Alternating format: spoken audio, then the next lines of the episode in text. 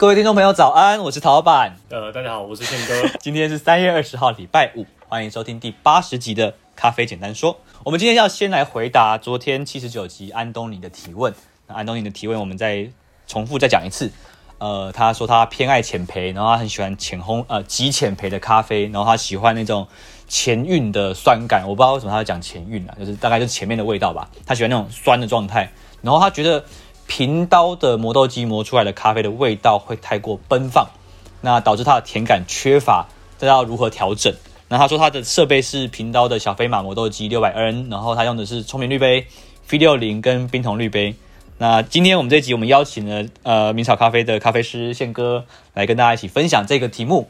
好，那我自己的话，我会先滤杯的话，这三颗滤杯你会先选选哪一个？宪哥？我自己的话，因为店里储备需求，我还是会选择花瓣绿贝，就 V 六零。没有啦，他现在手上就三颗，你你他又没有花瓣绿贝，哦，比较类似，我会选冰桶。然后对，因为 V V V 六零 V 六零 V 六零这这颗 V 六零 V 六零，好好。主要的话是 V 六零在前段的时候，我可能会多次排气。排气的量可能少一点，五到十克热水左右，然后慢慢让它排气跟吸收热水，直到直到它比较不能去吸气，或者是它的绵密的细泡冒的比较少之后，才去做建粉墙的动作。然后在后段的粉墙，为了抓它甜感，我的水柱力道会加强，是加强水柱，不是加水量，也不是加小强水柱，就就对，就把水 水的力道变强了，把水的力道变强，增加它的扰动性，抓住它后段的味道。我自己做法会这样子。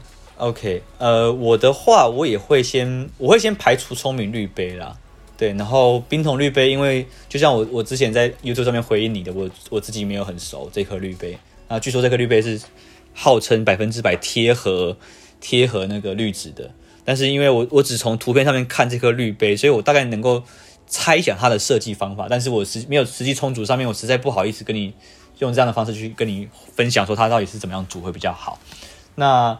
呃，我们先把参数，因为刚刚宪哥讲的很快，所以我不知道你到底有没有听懂。所以我我觉得我们先从参数的设定上面去设定。基本上我们会先先把你，就是不会叫你买其他东西的状况下的话，你的滤杯我们现在已经固定下来，我们就是用 V 六零 V sixty 这颗滤杯嘛，对不对？嗯、对。好，那你的水温会怎么设计，宪哥？水温的话，极限杯我可能会调大概九十一度，九十一度左右。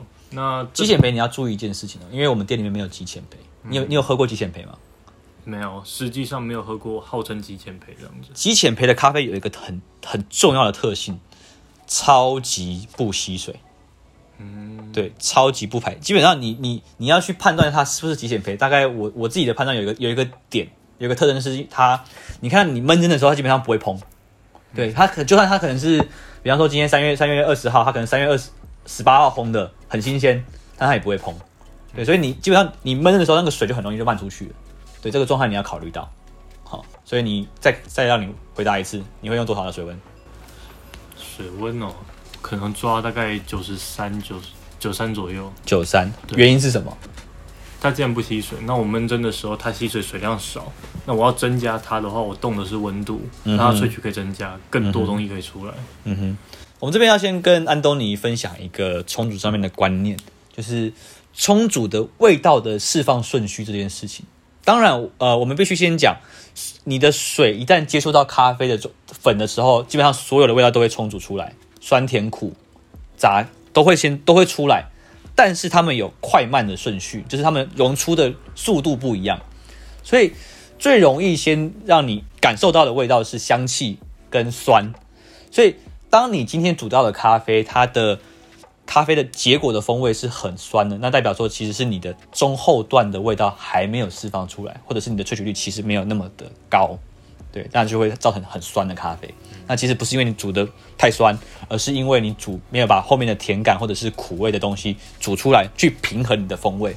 所以刚刚宪哥讲说为什么要用九十三度的一个原因，其实它的目的都是一样的，就是把萃取率拉高，或者是让萃取的味道可以到更后段。对对对，OK。好，那磨豆机的部分，你就是用那个嘛小飞马的六百 N。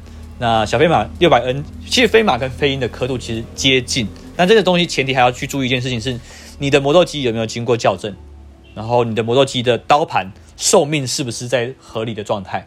因为有的时候，尤其是小飞马这样的磨豆机啊，它其实大概你磨个两年，它的那个刻度会完全跟正就是刚开始刚出厂的状态完全不一样，因为它的刀盘其实会钝掉很快，对，因为它的刀盘是比较便宜的刀盘，所以它很容易钝。它很容易钝的状况下，你其实你可能磨四，它出来是四号半或五号，即使你校正 校正那个刻度盘的话，所以先确定你的刀盘是不是在寿命的状态是以内，然后再确定你的刀盘是不是在刻度盘是不是在对的地方。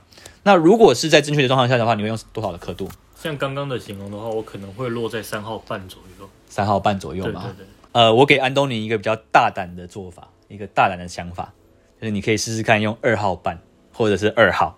对，这是一个很很很冒险的煮法，因为它很容易让咖啡产生涩感。但是有一个有一个办法可以去缓和这件事情，就是你去五金行。对，我今天只需要你投资五十块，你去五金行买一个那个。筛茶的那个小筛网，或者筛面粉的小筛网。当你的磨豆机，比方说你磨二十克出来，你会发现小飞马的磨豆机很容易产生细粉，那细粉大概会有四克左右。所以我会建议你用二号半磨，然后磨完之后，你把那个细粉先筛掉，筛掉，然后细粉不要丢掉哦，不要丢掉哦，听到哦，不要丢掉哦。好，你先去煮十六克，然后煮到第三段注水的时候，再把细粉倒回去。这样子的话，你会同时兼顾到香气，同时不会有涩感，而且你的甜感会在一个不错的表现方法里面。对，大概是这样的逻辑啦。像这样子的话，如果是抓后面甜感的话，可能你在做配水方面，你的后段的配水要。现在解释一下配水是什么意思？哦，配水的话就是你每一次，就是不论你壶水停或给你每一次段落的给水，那这样的话就是从闷蒸开始到你第一段注水，第二、第三段，甚至到最后结束。这这些的给水方式，我们会叫做配水。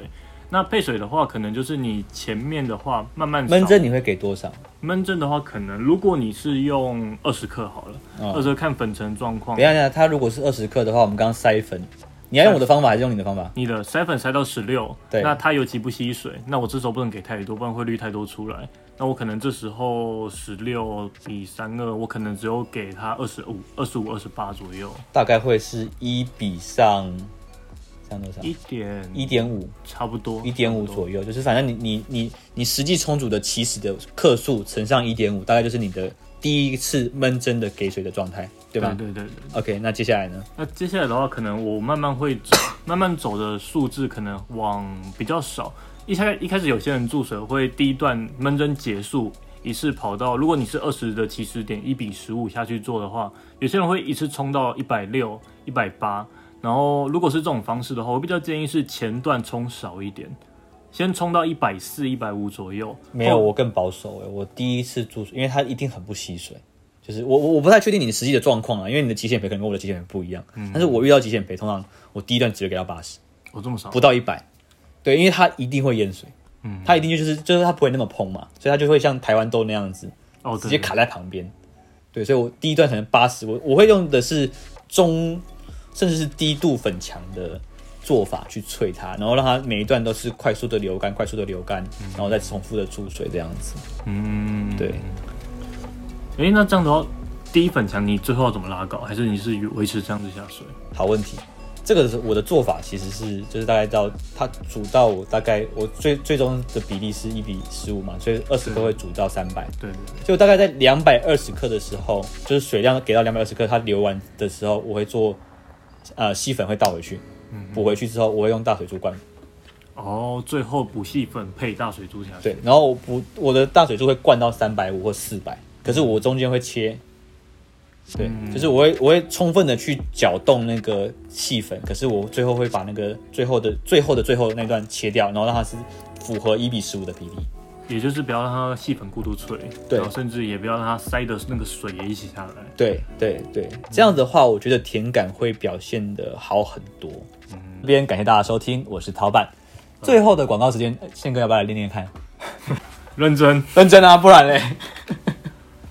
咖啡简单说，这档节目是曹板在二零二零想做的一个小礼物，用一年的时间每天录制一则语音，让大家用听的更认识咖啡。我是宪哥，我是曹板，感谢大家的收听，我们下期再会，拜拜啊！如果你喜欢宪哥的话，请留言让我们知道，这样的话宪哥就会更常出现在我们的节目上面。OK，那就这样喽，拜拜。